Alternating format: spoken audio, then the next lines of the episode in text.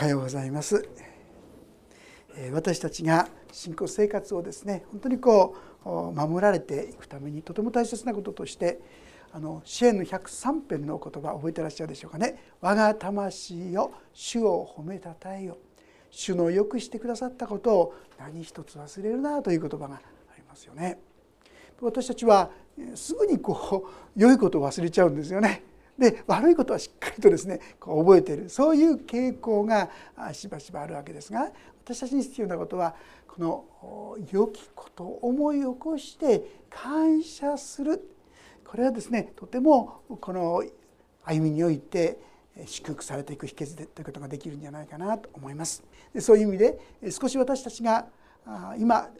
神様がどのようにこの教会にしてきてくださったかということを思い起こすことは大切なことではないかなとそう思いますのでそのことをちょっとなどりながらですねこの御言葉からご一緒に学ばせていただきたいと思っています。今から約28年ほど前ですけども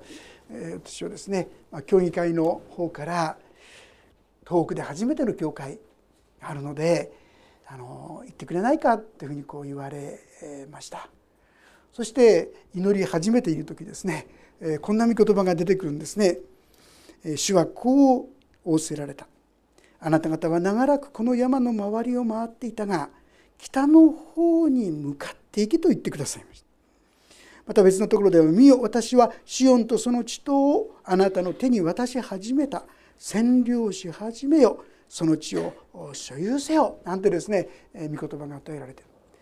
まあ正直まして御言葉が毎日のように座ってくる中でですね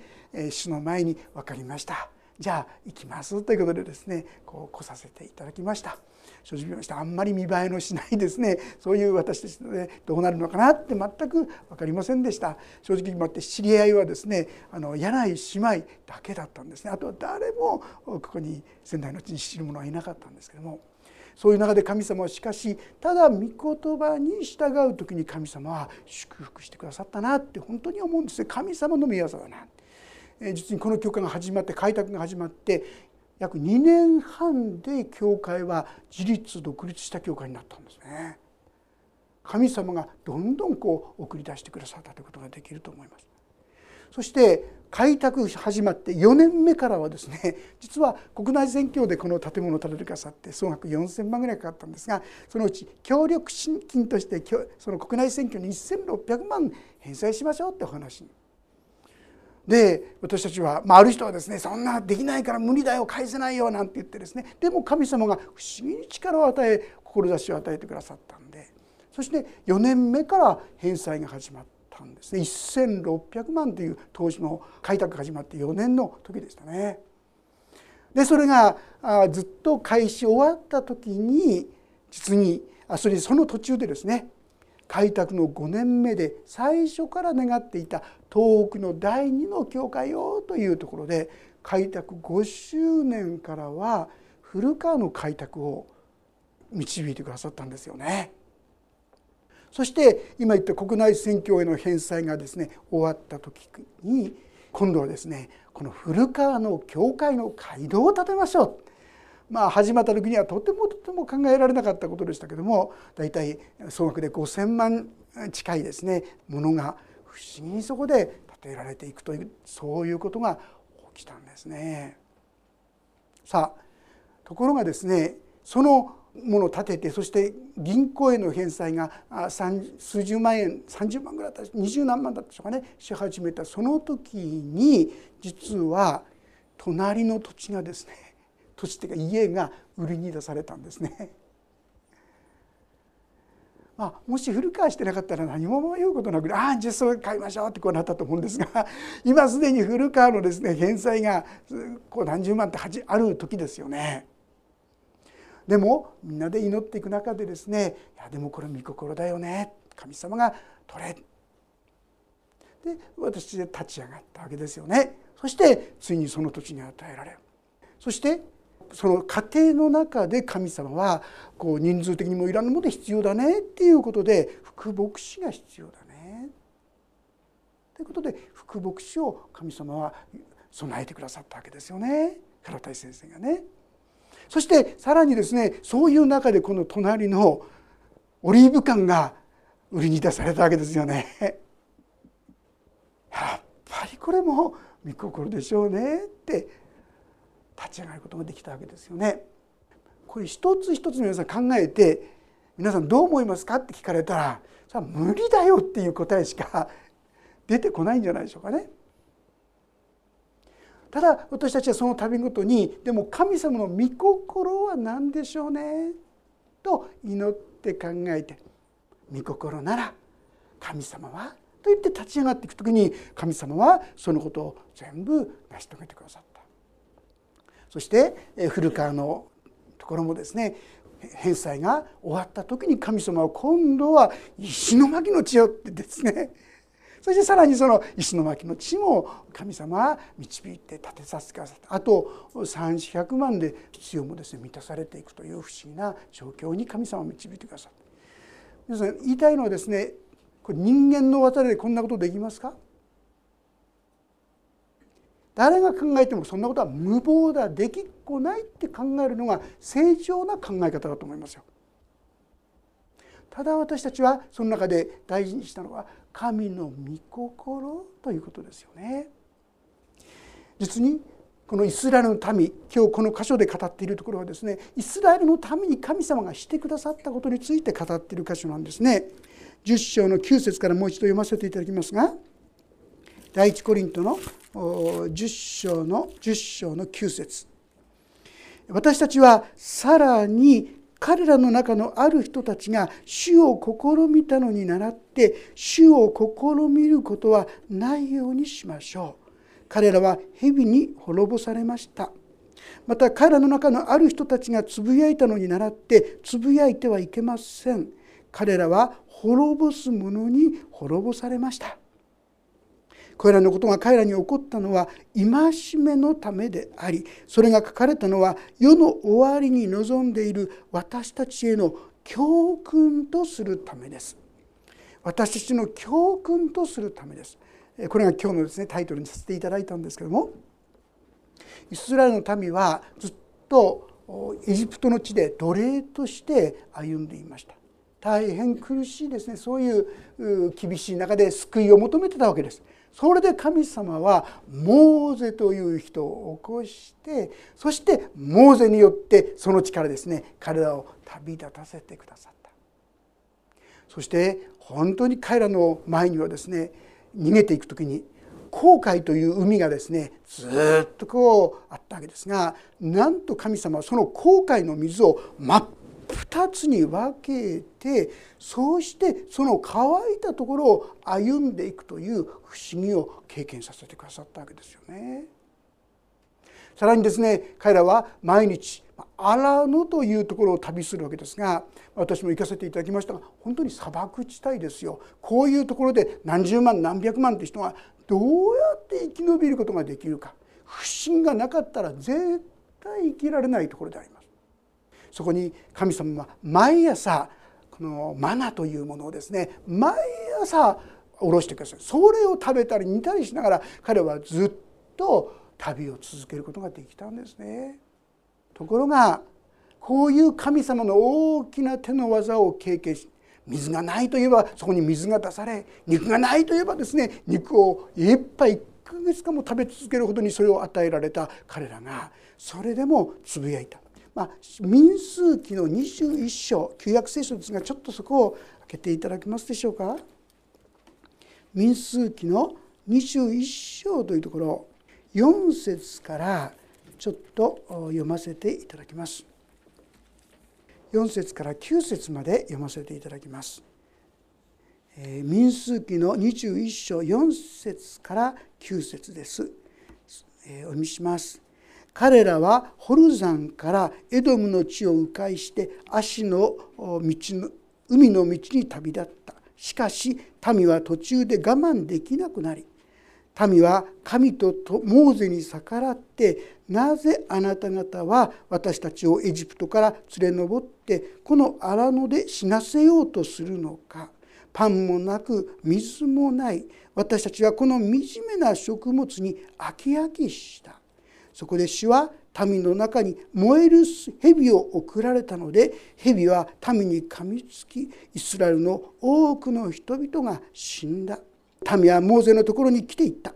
私たちは主とあなたを非難して罪を犯しました。どうか蛇を私たちから取り去ってくださるよう主に祈ってください。モーセは民のために祈った。すると主はモーセに仰せられた。あなたは燃える蛇を作りそれを旗竿の上につけよすべて噛まれたものはそれを見れば青に見る。あこういう出来事があったんですね。彼らは毎日ある意味で奇跡を体験してたわけですよ。にもかかわらず彼らは神様に感謝するんじゃなくてなんでこうなんだああなんだそして俺たちをどうしてこんなとこに連れ上ったんだひどいじゃないかいろんなつぶやきと不平と文句を言って神様神様を彼らを戒めこう蛇が来て彼らを噛むようになるそして初めてああ自分はとんでもないことをしてしまっていた。と気づいてですね彼らはまあ悔い改めようとモーゼのところに来た。そしたらモーゼなんて言ってるか。この聖堂で蛇を作って旗座の上にこう乗せなさいって言うんです。でその蛇を仰ぎ見た者は治るってこんなこと言うんですよ。こんなこと言われたってんな蛇見てですね治るんだったら誰も苦慮しないしないなんてこう言いたいところですけどもでもある人たちは神の言葉だからといってそれをしたすると本当に噛まれた人たちの毒も全部消え去って良くなったそういう経験を彼らはしたわけです。まあ、実はこのことはですねヨハネの福音書の中に記されてるんですよね。ヨハネの3章という中にすなわちこの蛇というのはですね今で言うならイエス様を象徴していますよというんですね。彼らは蛇見ただけで癒されたんですよ。なんか良いことをしたからうんじゃないんです。言われた通り御言葉の通りに仰ぎ見ただけで癒された私たちもイエス様を見上げる時にああだから立派だからこうだからじゃないイエス様を見上げるというこれだけで救われるというのが聖書の教えですよね。まあ、そのようにしてでも今日ここで言わんとしてるのは今言ってにいろんなことがあってもつぶやいて不平を言ってそれゆえに彼らはある意味において厳しい訓練といいましょうか裁きを受けなければならなくなってしまった。私たちはそういう意味でこのことを注意する必要があるんじゃないでしょうか。与えられている恵みに感謝することを忘れてあるいは神様がしてくださった良き技をすぐに忘れてしまうちょうどですね私たちも神様がしてくださってきた一つ一つのことを思い起こしまた感謝することの大切さを教えてくださっているんじゃないかなそんなに思います。もう一箇所を開けたいんですが民数記の13章30節からちょっと読ませていただきたいと思います。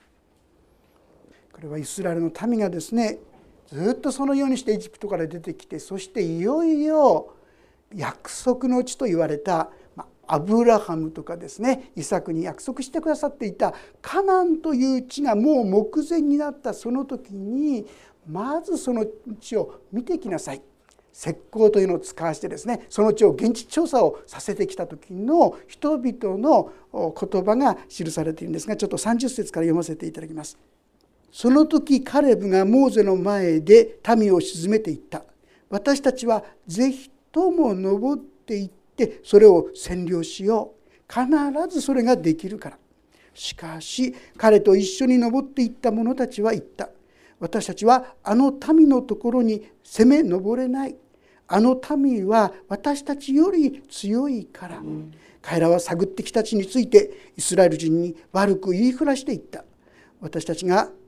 巡って探った地はその住民を食い尽くす地だ。私たちがそこで見た民は皆背の高い者たちだ。そこで私たちはネピリム人やネピリム人のアナク人を見た。私たちには自分がイナゴのように見えたし彼らにもそう見えたであろう。まあ、彼らが探ってきなさいって言ったそのカナンの地実際探ってきたんです。そしたらですねその地は非常に土地は豊かなんですよね。彼らがですねブドウをこう見つけてきているこうよく絵をですね描いてます。すごいですね。実はそのうちのああの一種がですね日本にも来てるそうですね。で日本にもあるんですが一度見たことない。ブドウがですね一房がこんななんですよ。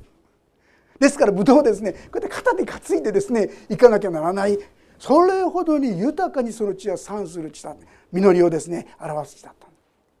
でも彼らは言ったんです。あの地にはネピルムがいる。穴くじこれ巨人です。でっかい人たちがいるから到底俺たちがですねそこを占領するなんてありえない。できっこない。ダメだ。そしてその結果人々は何て言ったか。14章1節。全回収は大声を上げて叫び民はその夜泣き明かした。イスラエル人は皆モーセとアロンにつぶやき全回収は彼らに言った。私たちはエジプトの地で死んでいたらよかったのにできればこの荒野で死んだ方がましだ。なぜ死は私たちをこの地に導いてきて剣で倒そうとされるのか。私の妻子はさらわれてしまうのにエジプトに帰った方が私にとってよくはないか。そして互いに言った。さあ私たちは一人の頭を立ててエジプトに帰ろう。そこでモーセとアロンはイスラエル人の改宗の全集会の集まっている前でひれ伏した。するとその地を探ってきた者のうちヌンの子ヨシアとエクネの子カレブとは自分たちの着物を引き裂いてイスラエル人の全改宗に向かって次のように言った。私たちが巡り合い歩いて探った地は素晴らしく良い地だった。もし私たちが主の御心にかなえば私たちをあの地に導き入れそれを私たちにくださるだろう。あの地には父と蜜が流れている。ただ主に背いてはならない。その地の人々を恐れてはならない。彼らは私たちの餌食となるからだ。彼らの守りは彼らから取り去られている。しかし主が私たちと共におられるのだ。彼らを恐れてはならない、まあ、実は12人各部族から12人がその石膏として言ったんですけども10人の人は怖い怖いってこう言ってたんですがヨシアとカレブという2人のしもべはいやそんなことない。あの地は良い地だしかの地は神様が約束してくださった地だから必ず勝ち取られるこう言ったんですよ。ところがその時に人々はどうしたでしょうか？10節。しかし全回収は彼らを石で撃ち殺そうと言い出した。その時主の栄光が会見の天幕から全てのイスラエル人に現れた。主はモーゼに仰せられた。この民はいつまで私を侮るのか？私がこの民の間で行った全ての印にもかかわらずいつまで私を信じないのか。私は疫病で彼らを撃って滅ぼしてしまいあなたを彼らよりも大いなる強い国民にしよう。彼らが不信仰を重ねるあまりもう彼らを滅ぼすとまで言ってしまったんですがモーゼは「神様それは違うでしょう」あなたが導き出してくださった民じゃないですか。そんなことしたら人々が「なんだ神様連れ出したけどダメじゃないか」と思って侮るでしょう。そんなことを言ったんですが取りなしの祈りをした。そして結果としてですねこの 20, 20節から神様がこう言ってくださったことが記されています。読みますが「主は仰せられた。私はあなたの言葉通りに許そう」今彼らが不信仰に陥って私を侮ったけどもでもあなたの取りなすのゆえに許そう。しかしながら私が生きており主の栄光が全地に満ちている以上エジプトとこの地でこの荒野であなたの栄光と私の行った印を見ながらこのように十度も私を試みて私の声に聞き従わなかった者たちは皆私が彼らの先祖たちに誓った地を見ることがない。私を侮った者も皆それを見ることがない。ただし私のしもべカレブは他の者と違った心を持っていて私に従い通したので私は彼が行ってきた地に彼を導き入れる。彼の子孫はその地を所有するようになる。まあ、他の不信仰を囲った者たちは入れなかったけどもヨシュアとカレブ神の言葉に信頼した彼らだけは入るとこういう言ったわけであります。そしてさらに28節あなたは彼らに言え。これは主の蜜げである。私は生きている。私は必ずあなた方に私の耳に告げたその通りをしよう。この荒野であなた方は死体になって倒れる私につぶやいたもので20歳以上の登録され数えられた者たちは皆倒れて死ぬただエフネの子カレブとヌンの子ヨシアの他にあなた方を住まわせると私が誓った地に誰も決して入ることはできない。さらわれてしまうとあなた方が言ったあなた方の子供たちを私は導き入れよう。彼らはあなた方が拒んだ地を知るようになる。しかしあなた方は死体となってこの荒れ地に倒れなければならない。あなた方の子供たちはこの荒野で40年の間羊を飼うものとなり、あなた方が死体となってこの荒野で倒れてしまうまで、あなた方の配信の罪を負わなければならない。あなた方がかの地を探った日数は40日であった。その一日を1年と数えて40年の間あなた方は自分の咎を負わなければならない。こうして私への反抗が何かを思いしろう。神であるし私が言う。一つになって私に逆らったこの改宗の全てに対して私は必ず次のことを行う。この地で彼らは一人残らず死ななければならない。モーセが彼の地を探らせたために使わしたもので帰ってきてその地について悪く言いふらし全回収をモーゼにつぶやかせた者たちも、まあ、長い箇所でしたけども要するに彼らはですねカデシュ・バルネアといってこの約束の地カナンの地が目の前にもう迫った時に不信仰のままに歩んだんですね。不信仰をそのまま改めようとしなかった。その不信仰を持ち続けた40日間。結果として彼らは40年間その地をさまよわなければならなかった。彼らはエジプトを出て実はもうすぐにカデシュ・バルネアを通してカナンの地祝福の地約束の地恵みの場所に入れたにもかかわらず不信仰を持ち続けたために40年の回り道といいましょうか苦しみの時を通らなければならなかった。でもその時にはこの40年を通してですね彼らの不信仰が取り除かれてきました。そしてさらわれてしまうといったその子どもたちがその地を確かに踏みゆくことができるようにしてくださったわけであります。今日私たちは先ほど読みましたように戒め。神様はこのイスラエルにこのことをいつも戒めとして語っていた。不信仰にとどまること。神様がしてくださった多くの恵みを忘れてそして不信仰になることは大変危険なことであるよということを私たちに教えてくださったわけであります。今私たちもですねちょうどこの深海道ということについてお話をしていますけども私はこのことにおいて不信仰によってこのことをとどめたりしてはならないと思うんです。どういう意味かと言いますと御心かどうかということを探り求めることは大いにいいことです。神様は今本当に私たちをそこに導こうとしているのかどうかそのことを探り求めることは必要なことです。でもああだからできないこうだからできないこれは不信仰このイスラエルの民が陥ったのと同じ過ちですよね。先ほども今までこの教会に神様がしてきてくださったことをちょっとお話をいたしました。どれ一つもとってもですね皆さん2年半で独立自立できるんですか？開拓4年目の教会が1600万の返済することができるんですか？その教会が10年目の教会が5,000万からの街道をですね自分たちの捧げ物でですねそういうことをすることができるんですか？その最中に隣の土地を家をですね購入することができるんですか？その最中に副牧師を招聘することができるんですか？その最中にこのオリーブ缶を買うことができるんですか？どれ一つ取ったって人間的に計算したらできないんですよ皆さん。それが正常な通常なものの考え方だと思います。でも神の御心なら神はそうしてください。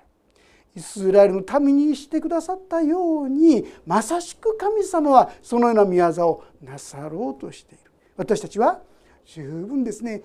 神の御心かどうかということにおいて討議していくものでありたいと思います。御心なら神様はそのことを成し遂げてくださる。そして帰ってそれは祝福してくださる。ある方はですねでもほら捧げなきゃいけないでしょうとかね。皆さんそれもちょっと考え方を改めてください。えっと出エジプト記のですね25章というところをちょっと開けてみてくださいますか。出エジプト記創世記の次が出エジプト記。その25章の言葉ちょっと読ませていただきますが。25章のそして最初ですね8節のところもしご一緒ならご一緒に読んでみましょうか。25章の8節いいでしょうか。3はい。彼らが私のために聖女を作るなら私は彼らの中に住む。もしそれが神の御心であったてそうして私たちがそこに立ち上がって聖女を作るんであるならば神はそこにいてくださる。そこに住むという素晴らしい約束がここに記されているんですが今お話ししたいのはこの一節二節です。一節二節。ご一緒に読んでみましょう。3はい。主はモーセに告げて仰せられた。私に奉納物を捧げるようにイスラエル人に告げよすべて心から進んで捧げる人から私への奉納物を受け取らなければならない皆さん教会のいろんなものの立て方その方法がここに記されていますよ、まあ、いわゆる強制的に人数割だとか家族割だとかそういう考え方やめましょうよね。神様が備えるんですよ。それもいやいやながらでなく強いられてでもなく心で決めた通りにしなさいといつも言ってますよね。これが教会のやり方ですよ。いわゆるこの世の価値観やこの世のやり方は人頭割りでこうやったりとかそういうことは教会はしたくありませんね。それは神様の祝福を失います神様は自ら進んで自発的にまあこのずっと後を見ますとですねなんとこういうやり方なのにあり余るほどだったって書いてあるんですよ 彼らはね。これが教会のやり方なんですよ。神様がそれぞれが祈りそれぞれが導かれたことをしていく時になんとそのことが起こる今までこの教会がしてきてさせたこともそうじゃないですか皆さん。どれ一つとったって計算したら絶対できないことじゃないでしょうか。そして事実でもどれもこれ強制じゃないですよ。それぞれが自ら捧げてくださったことによって今言ったようなことが現実に起きてきたんですよ。私たちはこの事実をしっかりと目に留めにもかかわらずそのことを忘れて不信仰になることは良くないことだということをしっかりとまずわきまえていただきたい。御心かどうかを討議することは大いに結構なんですよ。ただできるできないじゃない。御心なら必ずできるんですよ。御心じゃなければもちろんならないだから御心かどうかをよくよく考えていくことは大切ですでもこうだからできないああだからできないこれは聖書的な考え方ではないということなんです神の御心かどうかを求めて御心ならきっと神はしてくださるだろうぜひですねあの大金持ちの人が来たらですねこれはできるんじゃないかとかね。そういうことを考えないでほしいと思いますね。神様の方法は弱い小さな者たちを通して不思議なことをなさるんですね。これが神様のやり方ですよ。そして今までもそのように教会をさせてきていただきましたがこれからもそのようにしていくことはが大切だとそう思うんですね。そういう意味でヘブル書の言葉をちょっと最後に開けてみたいと思いますがヘブル書10章の言葉をですね開けてみたいと思います。ヘブル書の10章35節から39節そこをご一緒に見てみたいと思います。437ページですね。437ページ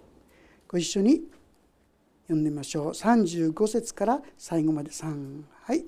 ですからあなた方の確信を投げ捨ててはなりません。それは大きな報いをもたらすものなのです。あなた方が神の御心を行って約束のものを手に入れるために必要なのは忍耐です。もうしばらくすれば来るべき方が来られる。遅くなることはない。私の義人は信仰によって生きる。もし恐れ退くなら私の心は彼を喜ばない。私たちは恐れ退いて滅びるものではなく信じて命を保つものです。旧約聖書がずっと語っていることは信じて立った時には神様が祝福するんですよ。18万5千人というですね大軍があってもう包囲されて今にも負けるそういう時にヒゼキヤという王様が主の前に祈ったんです。ただただただ神様の前に祈ったんです。なんと一晩にしてその18万5千人がみんな滅びてしまう。こんな話の羅列ですよね。それがはっきり言ったら旧約聖書じゃないですか。信じる時に神様は御業を成してくる。私たちも恐れて退くんじゃなくて信じて命を保つもの。神にはできる。それぞれが自分ができること。これだけで十分なんですね。これでなくちゃいけないんじゃああなしなくちゃこれもそんなこと考えない。一切やめて。神様あなたがなしてくださるんですね。今までもそのようにしてきてくださった神様がこれからどうして先にもそのようにしてくださらないはずがありましょうか。私たちの財布を見るんじゃなくてね皆さん。神様を見上げてそして進んでいくものでありたい。そしてそれがもし御心だ確信できるんだったらだったら神心だったら神様は満たしてくださるでしょうと信じて立っていくお互いとならせていただけたらそして神様の栄光を共に拝することができるものとなれたらそう願います。お祈りをいたします。神様あなたがこの地にこの教会を建ててくださって20もうすぐ8年が経とうとしていますけどもこの愚かな間違いばかりをするような弱い者たちになんとあなたはすごいことを今までし続けてくださったことでありましょう。私の力では到底できないことですがあなたはそのことを信じて立つ時に本当に不審者のことを今に至るまで成し遂げ続けてくださっていることありがとうございます。どうか私たちが不信仰によってあなたのその技をとどめてしまうことがないようあなたにはできる御心ならできるというこの確信しっかりとお一人一人を立たせてくださるようにお願いします。そして本当に御心なのかどうなのかということについて十分に神様討議をすることができるようそしてあなたの栄光を共に拝することができるように導いてください。お一人お一人のどうか生活の中にあってもどうぞ困難や試練に目を留めるのでなくてその中に技を行うことができる方に目を向ける信仰を励ましてください。そして神は私をここから救い出すことができる。神はこの中で私を助けることができる。どうぞ固く信じていくことができ神様あなたのその恵みを豊かに味わいなさっていくことができるお一人お一人としてくださるようにお願いします主の祝福が豊かにお一人一人のうちにありますように主イエス・キリストの皆によって祈ります。アーメン